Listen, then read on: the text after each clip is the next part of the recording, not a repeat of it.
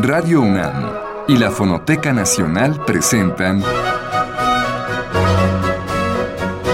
Retrato Hablado, Segunda Época. Una serie a cargo de Elvira García.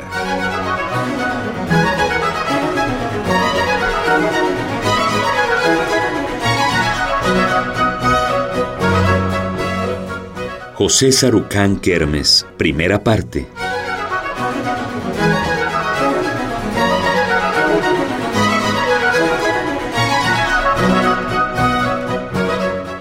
Hoy empezaremos a perfilar el retrato hablado de un hombre cuya trayectoria está íntimamente ligada a la vida de la Universidad Nacional Autónoma de México. Él es un personaje formado en el ámbito de la ciencia, pero también ha cumplido tareas políticas y administrativas de suma importancia para nuestra máxima casa de estudios. Asimismo, su interés por detener el vertiginoso deterioro de la ecología del planeta se ha puesto de manifiesto en distintos estudios por él realizados, así como en diferentes foros donde ha venido alertando desde hace más de 20 años acerca del sobrecalentamiento de la Tierra, asunto que hoy ya nos alcanzó.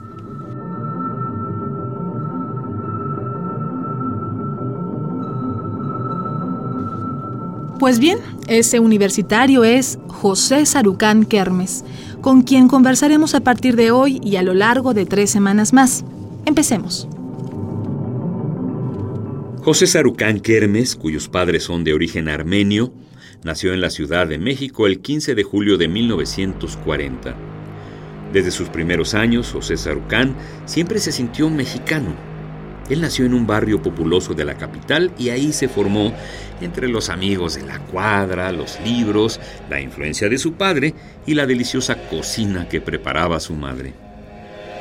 José Sarucán hablaba armenio en casa, pues es la lengua de sus padres que habían llegado a México huyendo de la persecución turca hacia los armenios al finalizar la Primera Guerra Mundial, cuando Turquía se integró a la entonces Unión Soviética.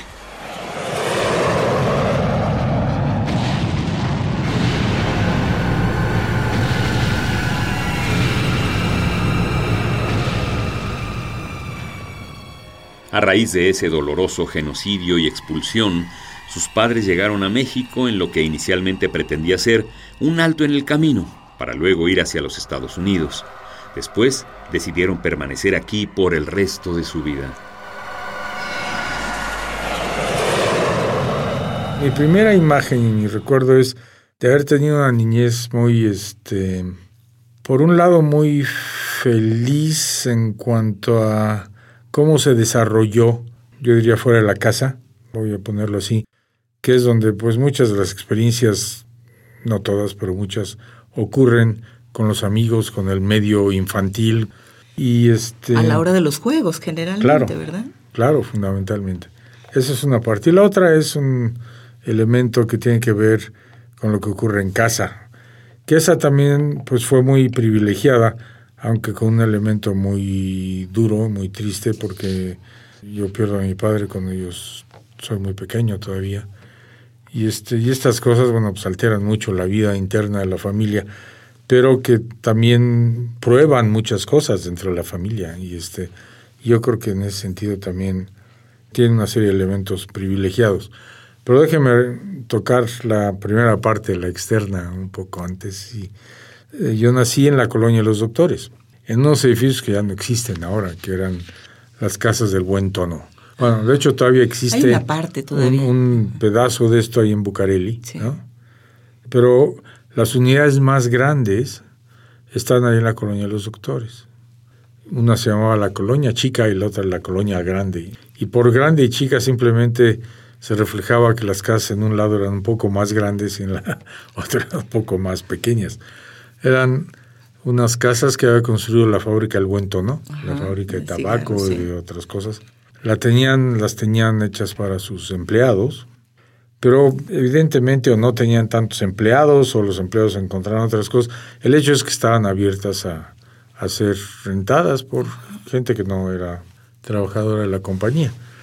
Y, y eran unas casas muy tipo francés, se deben haber construido a la vuelta del siglo, a principios del siglo XX, y eran básicamente lo que eran era un perímetro de casas, tenía, era una cuadra entera, una parte daba doctor Lucio, la otra doctor Navarro, la otra doctor Liceaga, etcétera. Eran cuatro cuadras, es decir, cuatro calles que delimitaban una gran cuadra. Esa cuadra tenía un perímetro de casas y dentro de ese perímetro de casas, como si fuera un fuerte, había cuatro cuadras de casas de una sola planta. El perímetro tenía casas de dos plantas y la parte interna eran estas casas más, este, yo creo que más gratas porque eran más grandes, de techos muy altos, de cielo raso, con sótanos. Era toda una versión muy diferente de, de, lo que normalmente son las casas que podemos llamar de interés social, porque esas eran para los trabajadores de la fábrica. Y esta constitución o esta estructura de las, las casas permitía que quienes vivíamos dentro, y de los que vivían también la parte fuera, por ejemplo, se metían, tuviéramos prácticamente un pedazo de ciudad totalmente protegido del tráfico, no había coches. Para en ustedes esas, solamente. en esas cuatro cuadritas pequeñas este, dentro de esta gran cuadra, y que nos permitía pues prácticamente estar como si estuviéramos viviendo en la ciudad, en las calles, pero sin todos los riesgos que incluso en ese tiempo habrían sido menores, del tráfico, los autos, de, de todo esto. Y además generaba una especie de comunidad social que se reflejaba también en los pequeños, de, de, juegos que este, era, era muy rica. Este, convivía uno con amigos que casi se sentían de la familia, nos movíamos de casa en casa, nos recibían a veces a tomar, qué sé yo, un refresco y unos churros o lo que sea en un lugar, luego íbamos a otra casa y tomábamos otra cosa. Todo se había, conocía. había una comunidad en el sentido más estricto de la palabra, que, que era muy grata. Yo no sé, no, no, puedo compararla con otra experiencia que no tuve. Un paraíso. Pero, pero era, era verdaderamente muy grata. Y entonces en esas situaciones, al mismo tiempo que era una, una infancia muy, muy compartida, muy, muy enriquecida, era también un desarrollo muy protegido, porque estábamos en este pequeño mundito muy especial.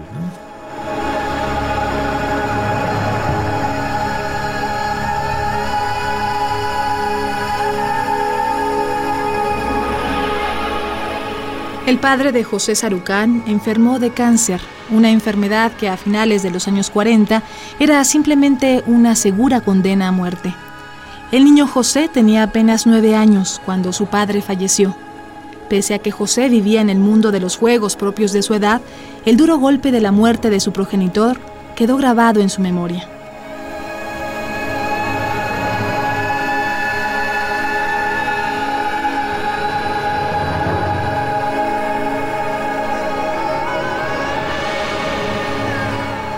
¿Y cómo llegan a vivir ahí? ¿Ya había fallecido su padre? No, no, mi padre fallece cuando yo nací ahí. Mis nació? padres vinieron de haber vivido en el centro, en las calles de Jesús María y todo esto, unos años antes. Mi padre y mi madre llegan de Turquía, De Armenia. Turquía, ¿no? ¿Llegan exiliados sus padres? Llegan exiliados eh, en el sentido de que mi madre sufre la persecución turca de los armenios cuando uh -huh. vivía en Istambul y este, en Ankara se salvan de milagro, es toda una historia de estas de película. Y mi padre, que había nacido en, la parte georgiana de Armenia, que también fue este, tomada por, por Georgia, tiene la mala decisión de estar con los rusos blancos, que se llamaban al momento del inicio de la revolución en Rusia. Y claro, entonces acaba en campos de concentración, de los cuales se escapa, va a dar a, a la isla de San Lázaro, en Venecia, uh -huh. en donde estaba un gran monasterio de monjes armenios. Yo no sé bien si con el propósito, a lo mejor sí, de probar suerte en términos de si se podía convertir en un religioso armenio. Monje también. Pero el hecho es que no es así, no ocurre así. Estudia varios años, cinco o seis años. Tiene una educación de primerísima, evidentemente, porque ese era un centro intelectual y sigue siendo un centro intelectual importantísimo. Es uno de los grandes receptáculos de la historia bizantina del mundo. Y bueno, decide que pues no, ese no era su negocio y de alguna manera regresa a Turquía, conoce a mi madre y entonces deciden venir a América. Y venir a América era básicamente ir a los Estados Unidos. Claro, eso era América en esa época. Nada más que no podían llegar, había cuotas de inmigración y todo esto. Y para hacer la historia corta, deciden venir a México, pasar el tiempo y de tal manera que en la lista de espera, bueno, ellos podían llegar. También, para hacer esa historia corta, nunca se van a Estados Unidos. Y tanto, bueno, mis padres se casan en México, llegan en un momento de la persecución religiosa en México, de tal manera que mi madre salía de una persecución. Y entra otra. Y entra otra, ¿no? Este, muy complicada. Se casan subrepticiamente durante la ceremonia religiosa, subrepticia. Finalmente, mi hermana, que es mayor que yo, nace en México, yo nazco en México muchos años después, porque en medio de los dos nace una hermana que se muere muy pequeñita, al año, una cosa así, de algo que los niños ya no se mueren ahora, que era difteria. Y bueno, en ese tiempo no había las, vacunas y las cosas para eso. En 40 nazco yo. En ese periodo de vivir en el centro, ellos se mueven a un lugar pues más, un poco más grato, un poco más amable, que es, son estas casas del Buen Tono en la colonia de los doctores. Y me toca, me toca ahí estar ahí desde el inicio.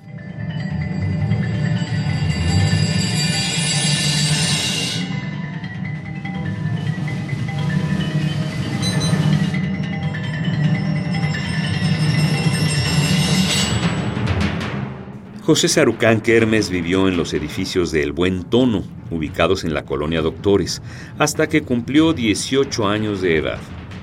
En ese ambiente creció y se formó, y pese a que en casa hablaban armenio, nunca tuvo el conflicto de no reconocer a México como su patria, como el sitio donde nació y al que pertenece.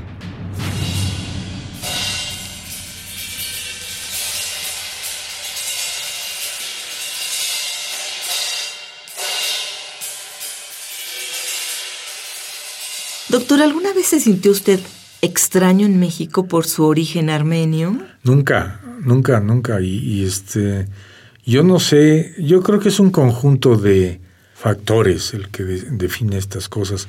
Así como un conjunto de factores hace que hijos de inmigrados vivan permanentemente con esta idea de la, del país del que vinieron y de la lealtad hacia ese país y demás. En mi caso no fue así, primero porque la colonia armenia en México era muy pequeña, segundo porque la mayor parte de los armenios que habían venido a México venían de una extracción, digamos, más sencilla, más campesina, lo que sea. Y mi padre traía otra formación, entonces, pues no había muchas afinidades. El grupo de amigos que hace mi, mi padre es mucho más pequeño el periodo con el cual pude interactuar con él como chico pues fue muy, muy corto. En fin, una serie de razones que no me ponen expuesto a toda esta cuestión del país del que vinieron mis padres. La experiencia había sido muy dura, además no querían platicar de esto. y además esa vida, yo creo que en la colonia de los doctores, con una vida tan intensa, tan permanente, en un medio mexicano, vamos a ponerlo, no sé cómo llamarle, nunca, nunca me han hecho sentir de esa manera. Déjeme decirle que no conozco Armenia. No he estado en Armenia. Mi madre y mi hermana sí fueron. Y regresaron un poco de ese. ¿Por qué no ha tenido Porque tiempo? no siento, no, no, siente interés en ir. No, uno busca tiempo cuando, uno tiene, una motivación muy fuerte para hacerlo.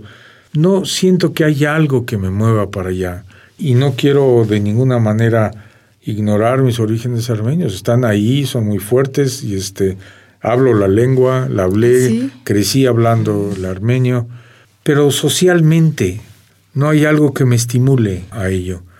Yo no tengo estas cosas del llamado de la sangre, a lo mejor equivocadamente, no lo sé. Y me siento parte integrante y además endeudada con la sociedad mexicana. No hay nada que me haga sentir otra cosa que no sea totalmente mexicano. Yo creo que esa es una tarea que generalmente hacen los padres hacia los hijos. Esas diferencias, es decir, tú eres español o nosotros somos italianos o somos armenios. Yo creo que ahí está el origen de eso. Eso tiene que ver mucho con el ambiente familiar y el ambiente familiar en la casa no fue uno que me que me que lo este, limitara me, o lo me metiese en esta cosa, me implicara en una cosa de esa naturaleza. Tampoco fue una cuestión de ignorar porque hablábamos el armenio en casa, es decir, tampoco había ningún sentimiento de enajenación ni nada de ese tipo. Simplemente era el hecho que estábamos en otro país y que este, y ese país había recibido a mis padres, les había dado oportunidades, yo había crecido ahí y punto. Es decir, es, es tan sencillo como eso, ¿no?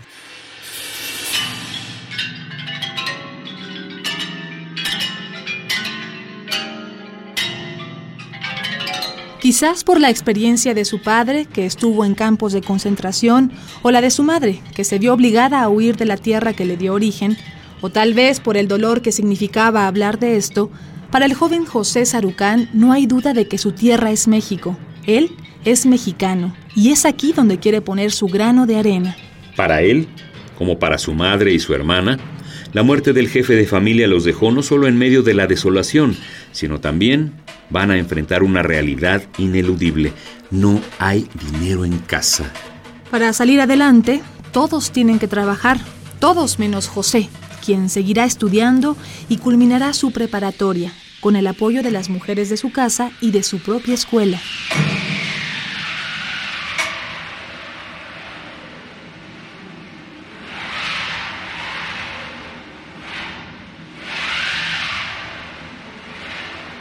¿Qué significa? ¿Cómo vive usted la muerte de su padre? Era usted muy niño. Era muy pequeño, tenía nueve años. No, no, estaba muy consciente y, además estuvo muy enfermo mucho tiempo, murió de cáncer, pero pues en los tiempos en que cáncer era una enfermedad de estas que uno pues se sentaba a contemplar porque no había nada que hacer. Y, y, fue, fue un periodo muy doloroso, prácticamente un año y pico antes, pues estuvo él muy enfermo, no teníamos los recursos para que estuviera en un hospital, estuvo en casa. Y el contacto fue muy reducido, o sea que a pesar de que él muere cuando yo tengo alrededor de nueve años, el contacto emotivo, filial, este, se corta antes. Es lejano, porque también en esa época los, o bueno, casi siempre hasta hoy, los niños tienen un poco contacto con los padres enfermos, ¿no? Los excluyen un poco, ¿no? Pues había este, un poco por el eso. De dolor puede ser, ¿no? En parte eso, en parte, yo no sé si la tranquilidad de quien está enfermo o el pudor de que el pequeño pues, no, no esté enfrentado a una situación. El hecho es que hay ahí un espacio, pues, digamos, de relación muy especial. Bueno, yo me enteré de la muerte de mi padre no estando en casa, porque yo creo que cuando vieron venir esto, me fui unos días a vivir con unos primos hermanos, una prima hermana a la que yo quise mucho, que ya no vive. Y ella fue la que me transmitió esto, fue un shock enorme, yo me deshice en ese momento, a pesar de que uno es pequeño. Y bueno, pero también a esa edad esas cosas también, no sé, hay la virtud de que se absorben rápidamente. rápidamente. Pero no le hizo sentir que con obligaciones de sacar adelante su familia, de ser el hombre bueno, mayor. a los... A los Digo, su hermana es mayor, pero usted... Sí, a los 10 años estaba difícil. No, y en ese sentido yo creo que tanto mi hermana como mi madre tuvieron una, una reacción y un, cuidado y una preocupación que fueron maravillosas en el sentido... Mi hermana estaba estudiando, tuvo que dejar sus estudios para trabajar. Mi madre tejía y vendía sus tejidos. Cuando mi padre muere, el capital de la casa eran 60 pesos. O sea que no, no eran bromas, ¿no? No, no, este, y buscar la manera de sepultarlo. Entonces, si ellos decidieron que yo no dejaba lo que estaba haciendo, que era estudiar, y en ese sentido también el lugar donde estaba estudiando, que era el Cristóbal Colón, el Simón Bolívar, que eran los mismos este, religiosos, no quisieron saber nada de que me sacaban de la escuela y se hicieron cargo de mis estudios hasta que terminé la preparatoria. En el mismo colegio, por cierto. Y, este, y es, es otra de estas cosas que, que se une a los muchos privilegios que tiene uno no sé si inmerecidamente, no sé si es la palabra correcta, porque ¿qué puede uno haber hecho para merecer esas cosas a esa edad? Es muy difícil. Pero que finalmente son privilegios y que son suertes, si se quiere ver de esa manera. Y entonces yo puedo hacer mis estudios en el lugar donde lo estaba haciendo. Era una buena escuela, siempre fue una buena escuela, por lo menos en esos tiempos. Y este, bueno, pues tuve la oportunidad de tener una educación sólida, bien hecha, firme, ¿no? que también se une a, ese periodo infantil también, obviamente en la prepa ya no está uno hablando de infancias, pero este, pero sí en la primaria hay una buena parte de la secundaria.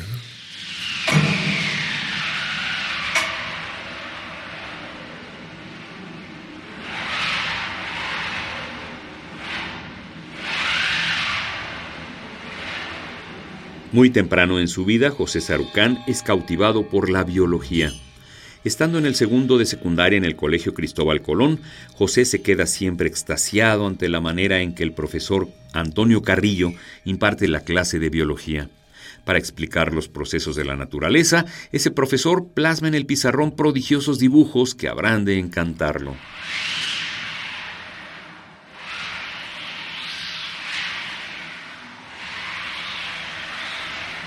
Oiga, doctor, ¿y qué es lo primero en el ambiente de casa o de ese edificio, de este, este edificio del, buen tono, que lo acerca a la biología? ¿Dónde nace? no, no es ahí, no es, fíjese que no es ahí. Yo creo que es, es más tarde, es en la secundaria, y este, esto lo he comentado en otras ocasiones. Es un profesor en el segundo año de secundaria, profesor Antonio Carrillo, que nos daba las clases de biología, nos daba alguna otra clase más. En esos tiempos en que los profesores daban más de una materia y este, al menos en este tipo de colegios. Y bueno, el tipo de clases de biología que daba, además siempre me ha gustado la pintura y el dibujo. Y él era un, sigue siendo, entiendo, un espléndido artista. Y yo no sé, y en ese tiempo, claro, no había diapositivas, no había, al menos había PowerPoint. Y entonces, este, la forma de transmitir estas cosas era con dibujos en el pizarrón. Él los hacía. Y los hacía ahí. Y era una maravilla ver cómo se iba desarrollando ese dibujo de lo que quería expresar. Yo no sé si ese proceso, sus explicaciones, eh, fue algo que me impactó mucho en ese sentido. Me dolía muchísimo cuando había que borrar el pizarrón después del dibujazo que había ahí.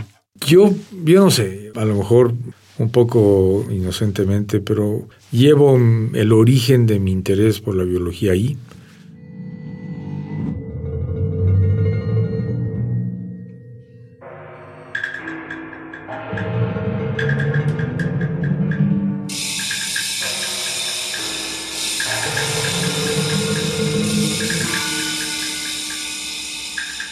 De cómo José Sarucán Kermes inicia el capítulo de su vida profesional frente a los retos que la biología le impone, le hablaremos la próxima semana. Esta fue la primera parte de la serie dedicada al doctor José Sarucán Kermes. Le invitamos a que nos acompañe a escuchar la segunda el próximo lunes en punto de las 6 de la tarde por estas mismas frecuencias. Hasta entonces.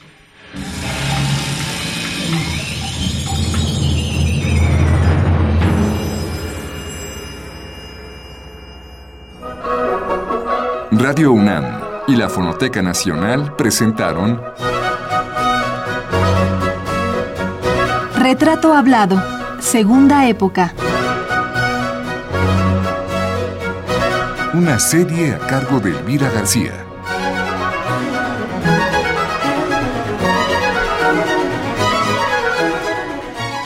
Participamos en este programa en la grabación José Manuel Luna, en el montaje Miguel Ángel Mendoza, en la producción Liliana Reyes e Isela Villela, en las voces María Sandoval y Juan Stack.